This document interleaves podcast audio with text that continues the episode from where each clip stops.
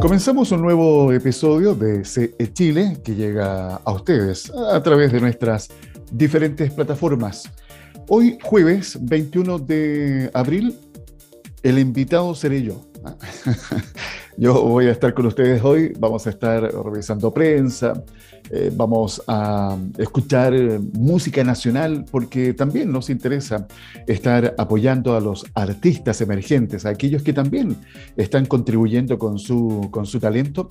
Y les anticipo que tendremos hoy día eh, un tips bien entretenido, bien interesante, con nuestro coach, yo le llamo el coach ontológico, es un entrenador eh, motivacional, es José Ignacio Ñat. Así que eh, estas eh, cositas vamos a estar ahí compartiendo durante el día de hoy. Así que lo primero, decirles muchas gracias por acompañarnos. Cuando les comento esto de las plataformas, a través de las cuales llegamos a ustedes. Tengo que mencionar, por ejemplo, estamos con Radio Vacaciones, eh, que cubre todo el litoral de los poetas en el 97.5 FM, también tiene su señal online en radiovacaciones.cl y estamos en dos horarios en Radio Vacaciones, de lunes a viernes, a las 13 horas, una de la tarde, y luego se repite el programa a las 20 horas, 8 de la noche, en el mismo, en el mismo día. ¿ya? También estamos en la red Mi Voz, es bien importante destacar a Mi Voz, mivoz.cl. Esta es una red de diarios regionales que tiene cobertura desde Arica a Magallanes. Cuenta con más de 1.200.000 suscriptores.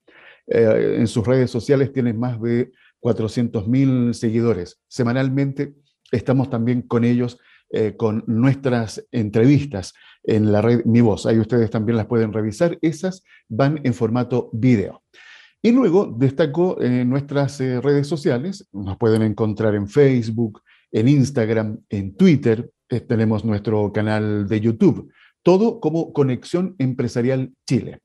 Y están las plataformas podcast, porque esto también es muy entretenido. Si no alcanzan a escuchar, por ejemplo, el programa en vivo en la radio, en la radio Vacaciones, luego estos programas se van a formato podcast y estamos, por ejemplo, en Spotify, Amazon Music, TuneIn, Google Podcast. Eh, ¿Les dije Amazon Music? Bueno, ahí la, repito. Eh, esas son nuestras eh, diferentes plataformas podcast. Si se me olvidó alguna, bueno, en la próxima se las repaso. ¿Ya?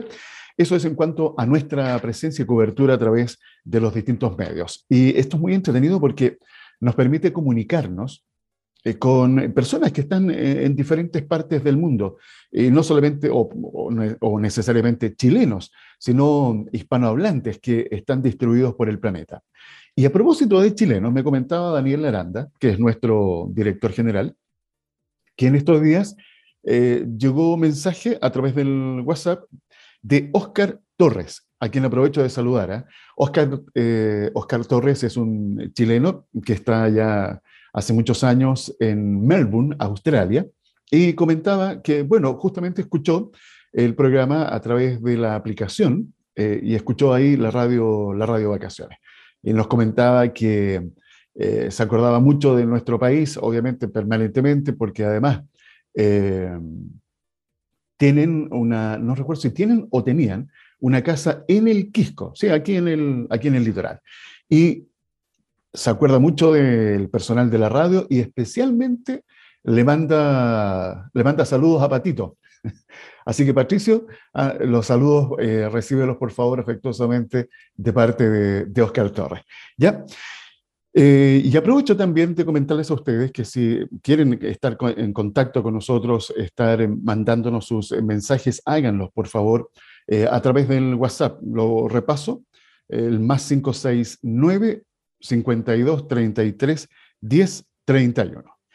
Dicho eso, a propósito de cómo se contactan, eh, de hecho hoy día en la mañana me hizo llegar nuestro eh, director un mensaje que envía una auditora y, lo quiero compartir porque hemos estado hablando, recuerdan ustedes, con eh, Pablo García Chevesic, hidrólogo, que bueno, de hecho ayer, ayer estuvimos conversando con él.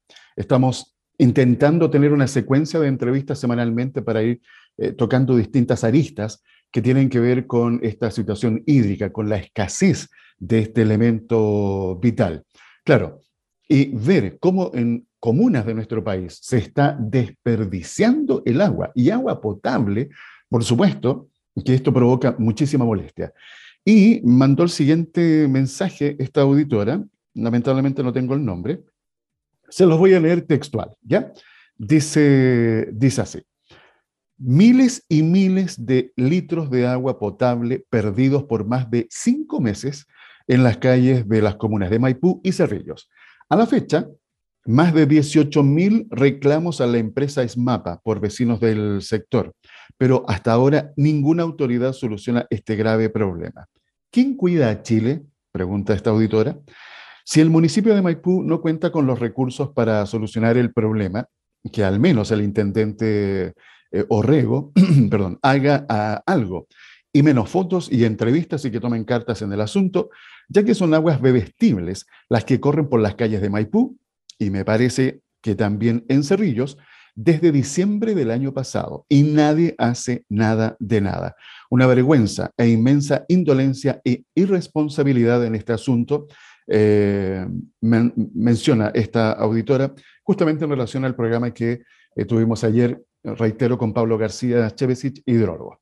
Bueno, y esta situación que comenta esta auditora es así, tal cual. Ustedes pueden ir a las redes sociales hay fotos eh, en donde se muestran estas imágenes que de verdad dan una, una vergüenza cómo no se está haciendo algo al respecto. Y estuve viendo y me encontré con la voz de Maipú.cl, esta es la fuente. El titular dice, Municipalidad de Maipú invierte 1.900 millones de pesos en contrato para reparación de fugas de ESMAPA.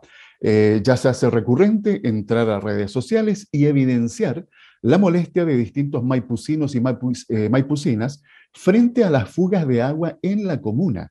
Los alegatos van dirigidos a la empresa SMAPA, servicio municipal encargado de abastecer de agua potable a Maipú, Cerrillos y parte de Estación, eh, estación Central. Yo aquí estoy viendo, y ustedes pueden, por supuesto, también hacerlo, una serie de fotografías que están en Twitter, en donde se muestra eh, estas filtraciones con un gran caudal de agua, por ejemplo, potable, el Yelcho 5775 como una estación central.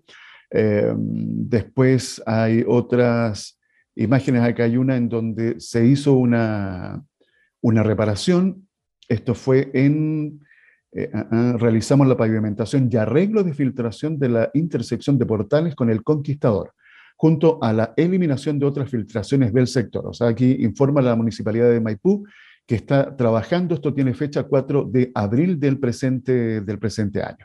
Bueno, y eh, para terminar con esta situación, les comento que la sanitaria municipal presenta cerca de, lo que decía la auditora, 18.000 reclamos pendientes y las mayores tasas de agua no facturada del país. Esto producto de años de falta de inversión y también al corte por parte de la gestión anterior de los contratos con proveedores externos. Este tipo de situaciones son las que no pueden pasar. O sea, estamos con más de una década, para ser más exacto, 13 años de sequía y cada año peor, eh, y vemos este tipo de situaciones, la verdad me parece inconcebible, en donde eh, estamos tratando de hacer un esfuerzo para eh, contener, para disminuir el consumo de agua, por ejemplo, en los hogares, y esto también la idea es hacerlo a nivel general en el país, y nos enteramos de este tipo de situaciones y uno dice, bueno, ¿y dónde está el real esfuerzo para poder solucionar este tipo de inconvenientes? Así que tarea eh, bastante ardua ahí para la municipalidad de Maipo. ¿ya? Eh, a ver, sigo avanzando. Les quiero contar, recibí una invitación estos días y ayer me hice el tiempo y logré conectarme. La invitación me la envió Conapime. Eh, era un seminario, ellos están haciendo una serie de seminarios semanalmente. Eh, el seminario de esta semana tenía razón para conocer cómo ha estado avanzando el trabajo que se está haciendo en la Convención Constitucional. Y el invitado, el exponente, fue Rodrigo Vergara, ex presidente del Banco Central, Claro, y el tema principal era justamente lo que está sucediendo eh, con este articulado eh, que, tiene, que involucra al Banco Central. Eh, ¿Cuál es una de las preocupaciones que manifestaba Rodrigo Vergara? Es que se pierda la autonomía del Banco Central.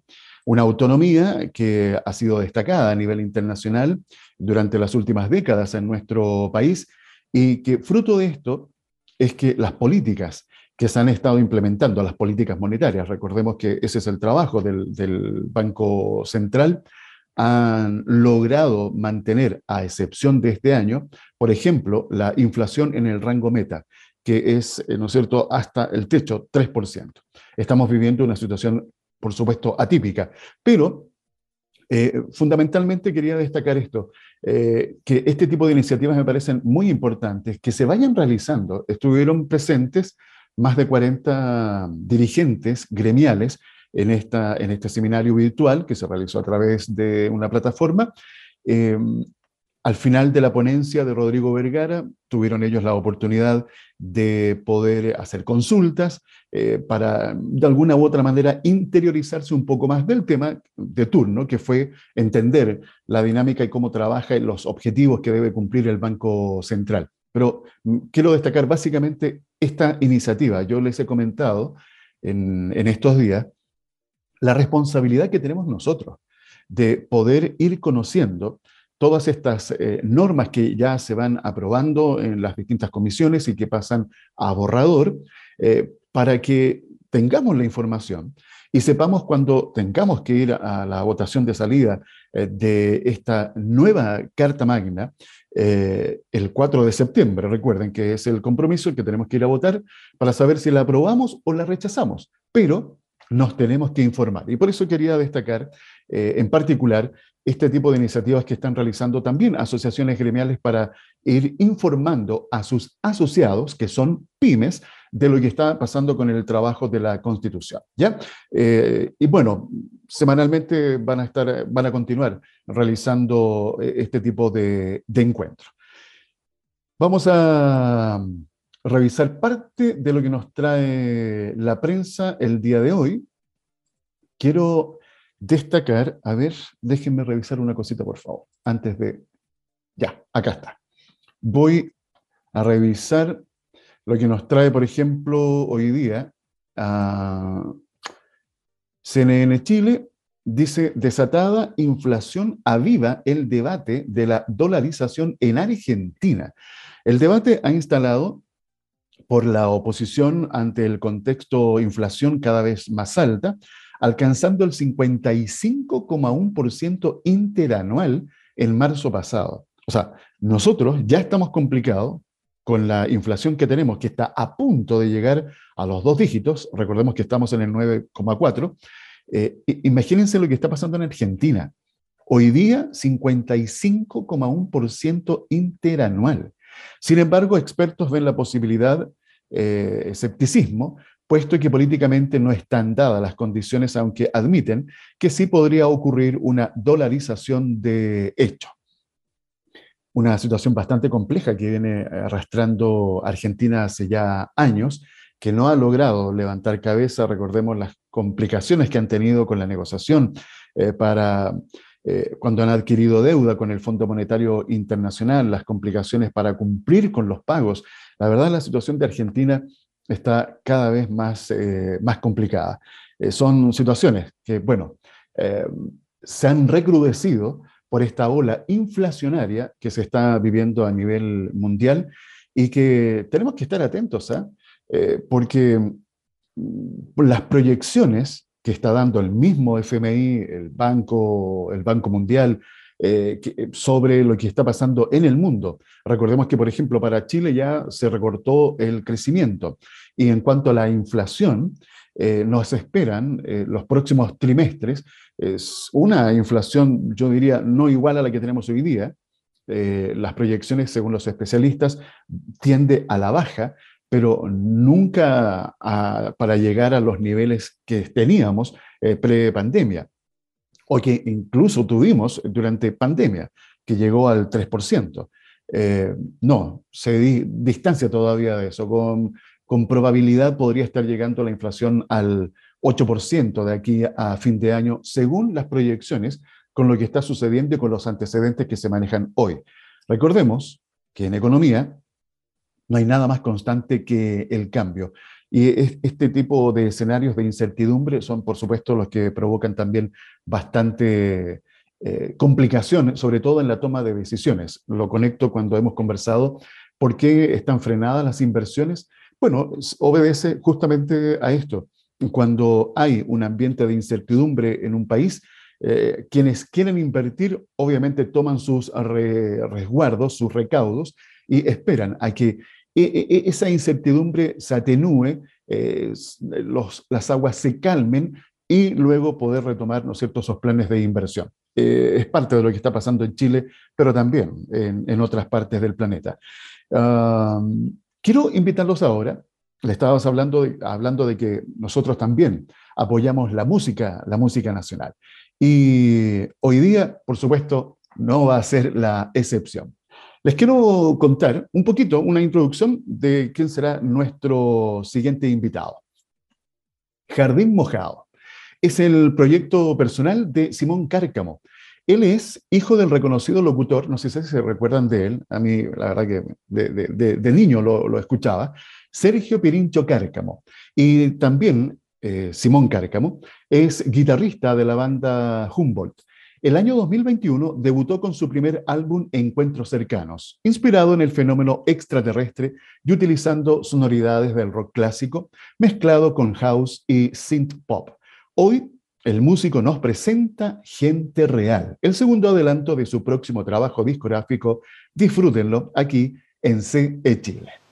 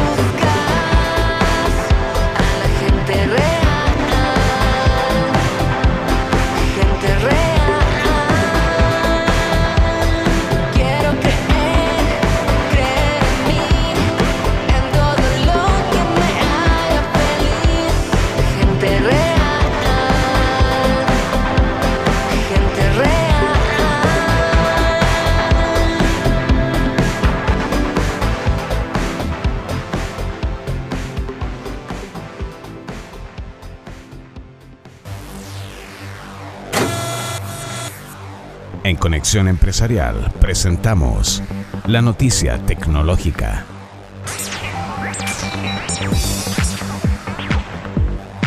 Cercotec abre convocatoria para el programa hashtag Digitaliza tu almacén. Por medio del programa Digitaliza tu almacén, Cercotec planea acercar las nuevas tecnologías como control de inventarios, lector de código de barras, boleta electrónica, entre otros, a esos negocios que están más cerca de las familias chilenas.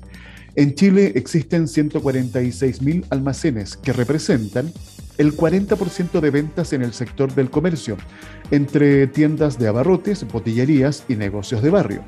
Con esta iniciativa, Cercotec beneficiará a 450 negocios con un aporte de 2.350.000 pesos para cada uno. Con este recurso, los dueños podrán modernizar su servicio incorporando tecnologías para mejorar la atención a sus clientes. Las inscripciones para postular al programa hashtag Digitaliza tu almacén estarán abiertas hasta el viernes 22 de abril.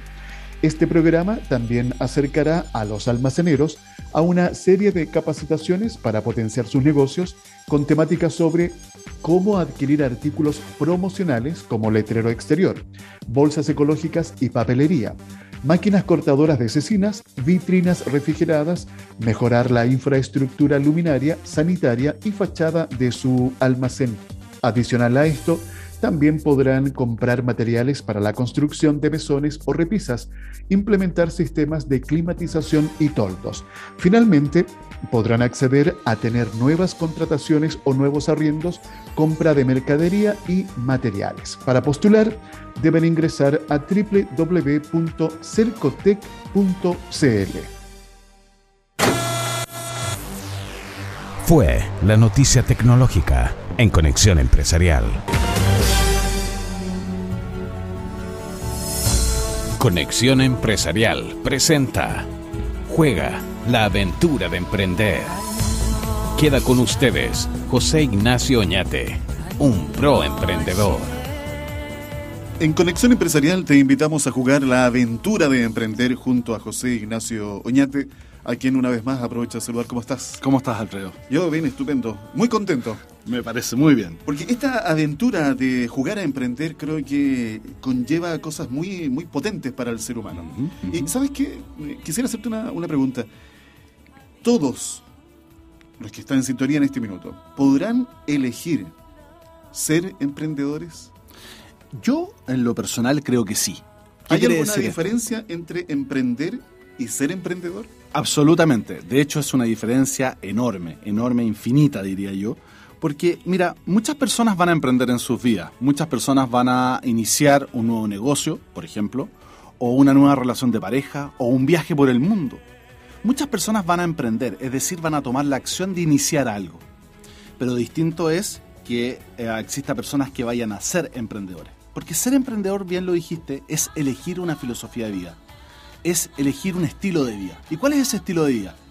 El ser emprendedor se toma la vida como una real y verdadera aventura, una aventura sin límite. Es decir, está enamorado en llevar sus resultados a un nuevo nivel permanentemente. Muchas personas que emprenden quieren alcanzar un estado económico, financiero o un estado de tranquilidad o seguridad para sus vidas. El ser emprendedor no está enamorado de alcanzar ese estado, está enamorado de llevar permanentemente todos los ámbitos de su vida a un nuevo nivel. Es decir, una vez que alcanza esa tranquilidad financiera, por ejemplo, o una meta de facturación de venta, inmediatamente apenas la alcanza, ya inició el nuevo juego y está llevándolo a un nuevo nivel, a un nuevo desafío, donde en esencia lo que está buscando es romper las creencias que viven en, e, en su cabeza y que lo limitan. Ama el riesgo, ama romper estos límites por lo tanto, ser emprendedor tiene que ver con un estilo de vida, una filosofía de vida, el dirigir tu negocio como por principios, porque amas el riesgo, porque amas atravesar estos límites.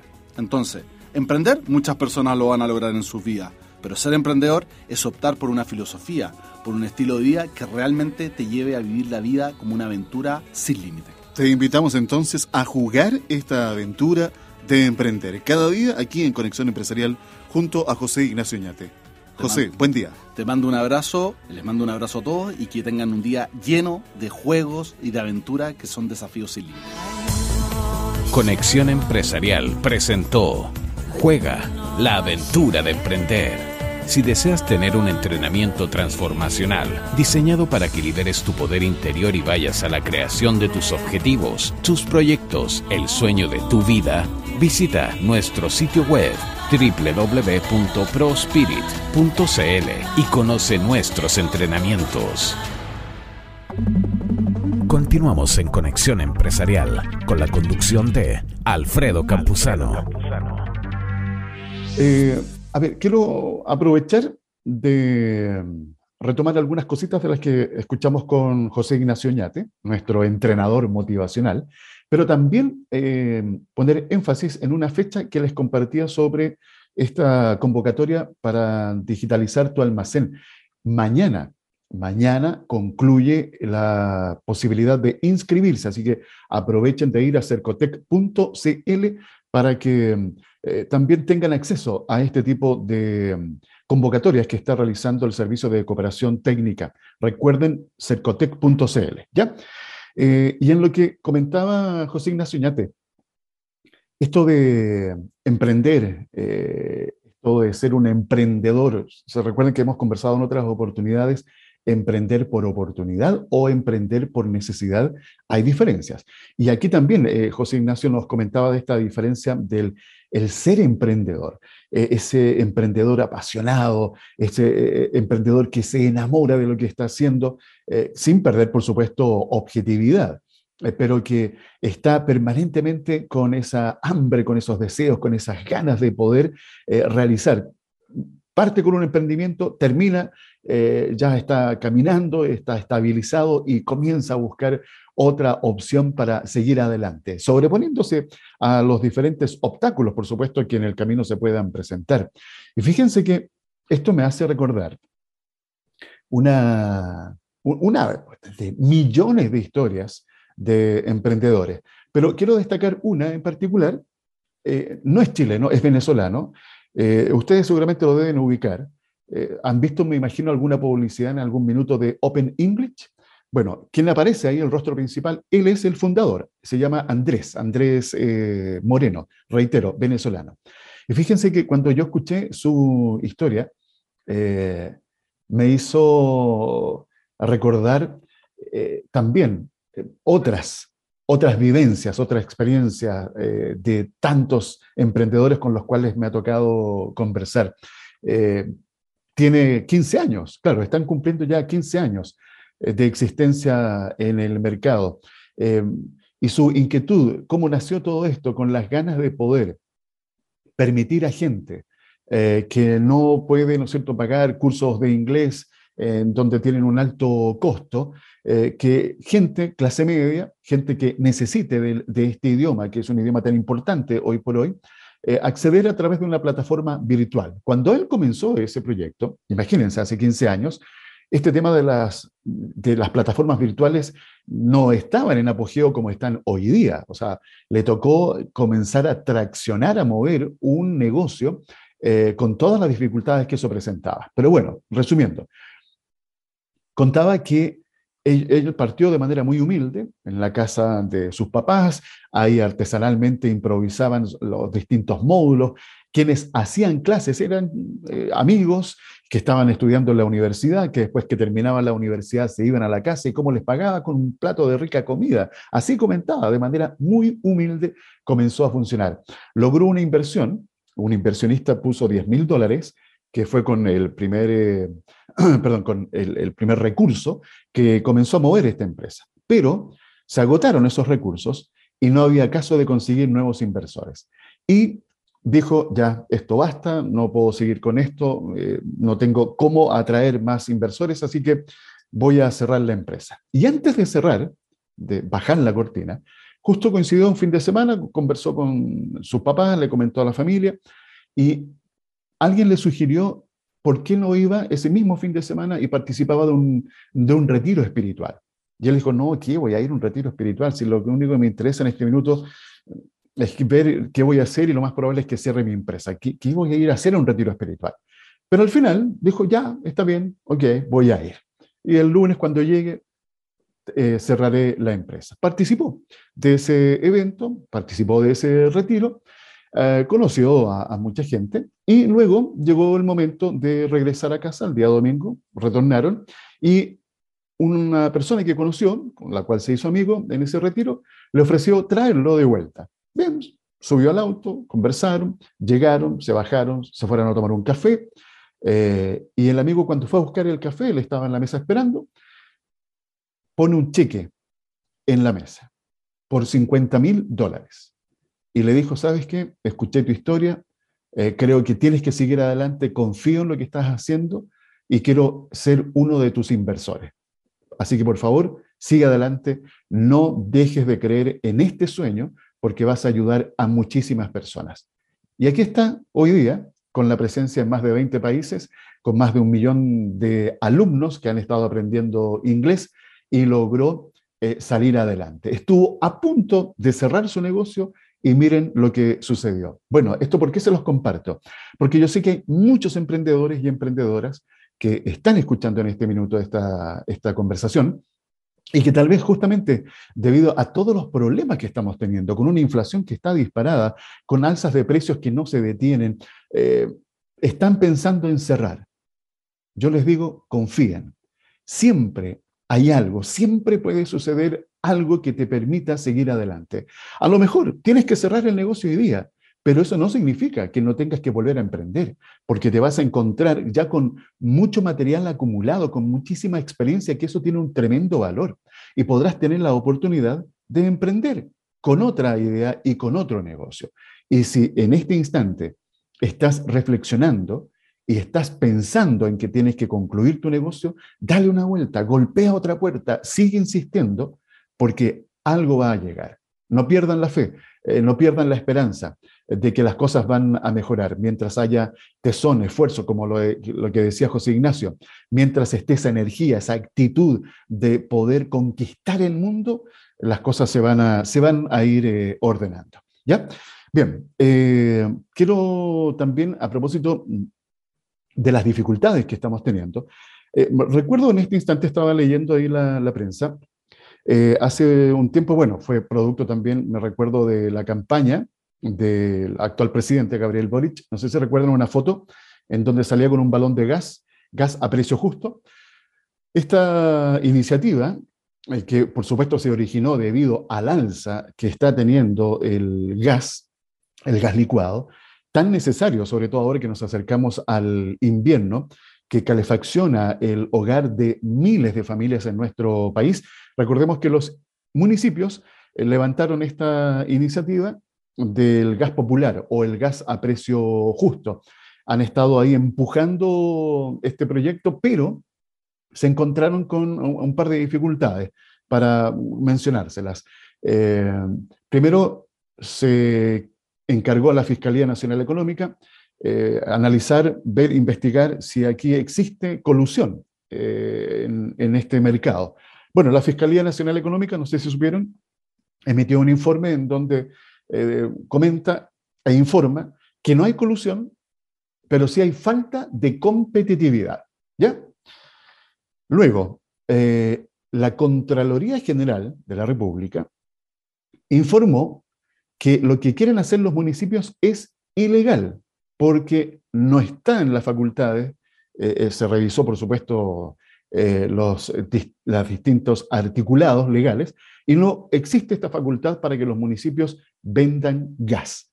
Entonces habría que levantar, realizar un proyecto, un proyecto de ley, ingresarlo, se apruebe y de ahí recién los municipios podrían vender el gas. Ayer hubo una reunión de los municipios que se realizó en Temuco, justamente para seguir apurando la tramitación de este proyecto. Ahora, en el plan económico eh, que tiene el presidente Boric, justamente para hacerse cargo de este problema con el gas, ¿qué es lo que, ¿cuál es la propuesta que tiene el gobierno? Que ENAP entre a participar en el mercado en esta parte del, del tramado, que es la distribución domiciliaria. O sea, por lo que se ve, o lo que uno interpreta, al gobierno más, le parece más conveniente que ENAP entre al negocio del reparto domiciliario y no los municipios. Bueno, veremos qué pasa con este asunto. Y eso también me hizo recordar otra propuesta que se está también estudiando, que es la baja transitoria de los impuestos del IVA. Eh, el, impuesto a los combustibles, a los alimentos, y esto yo se lo he comentado en otras oportunidades, podría tener efectos regresivos.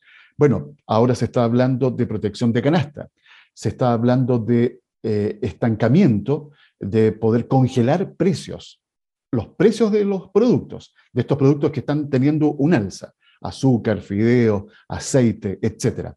Pero ¿qué puede provocar el alza de precios? De hecho, esto se conversó ayer en este seminario que les comentaba yo que realizó la CONAPIME. Eh, esto también puede provocar el mercado negro. Y esto está comprobado, eh, que cuando sucede este tipo de iniciativas, por ejemplo en Argentina, eh, se realizó esa, esa maniobra de poder congelar los precios y eso activa el mercado negro. O sea, al final no es ninguna solución. Entonces, hay que buscar eh, soluciones plausibles eh, que realmente se puedan implementar y que tengan un efecto eh, justamente en los sectores más vulnerables. Es parte de lo que está sucediendo hoy día en nuestro país. Quiero aprovechar en los minutos que me quedan de revisar algunas noticias más. Esta me se las quiero compartir por la importancia que tiene cuando uno habla del cuidado del medio ambiente.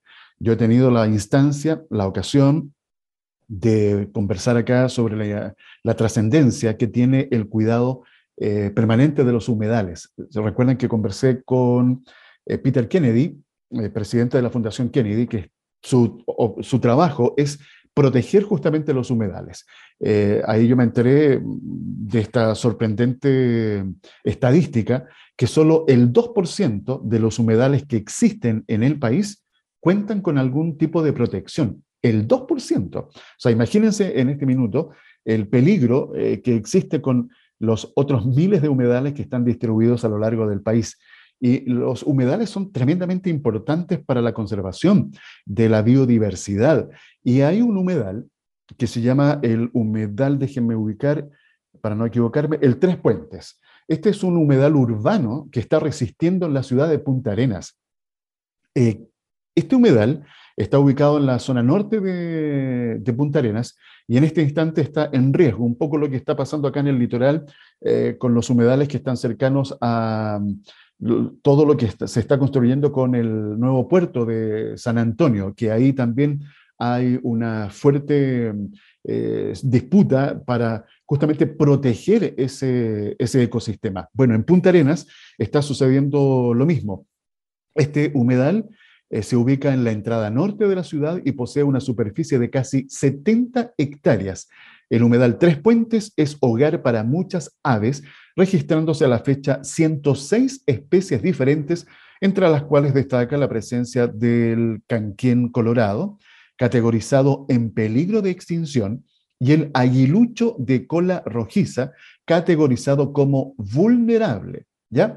Entonces, es aquí en donde hay que tener eh, este cuidado de poder de alguna u otra forma hacer lo posible para estar protegiendo estas, e, e, estos ecosistemas. Y hay una iniciativa que está desarrollada por la Agrupación Ecológica Patagónica y financiada a través del Fondo de Protección Ambiental del Ministerio del Medio Ambiente, que busca lograr la máxima protección de la biodiversidad de este sector. La Seremi Daniela Droguet destacó la utilización de tecnología como apoyo para el resguardo de la biodiversidad. Comenta ella que este proyecto es innovador en usos de herramientas tecnológicas para poder monitorear un humedal urbano.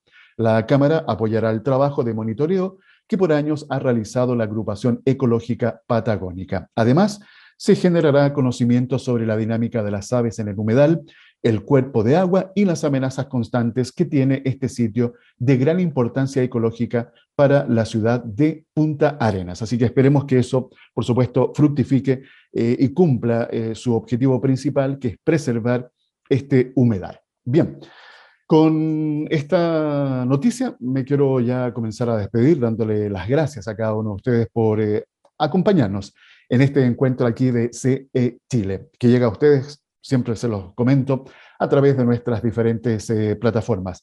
Que tengan una muy buena jornada y nos encontramos eh, mañana con otro episodio de CE Chile. Conexión Empresarial es creado para optimizar las relaciones comerciales, impulsando la accesibilidad, la comunicación y dando apoyo permanente a las empresas en su proceso de modernización y de incorporación tecnológica.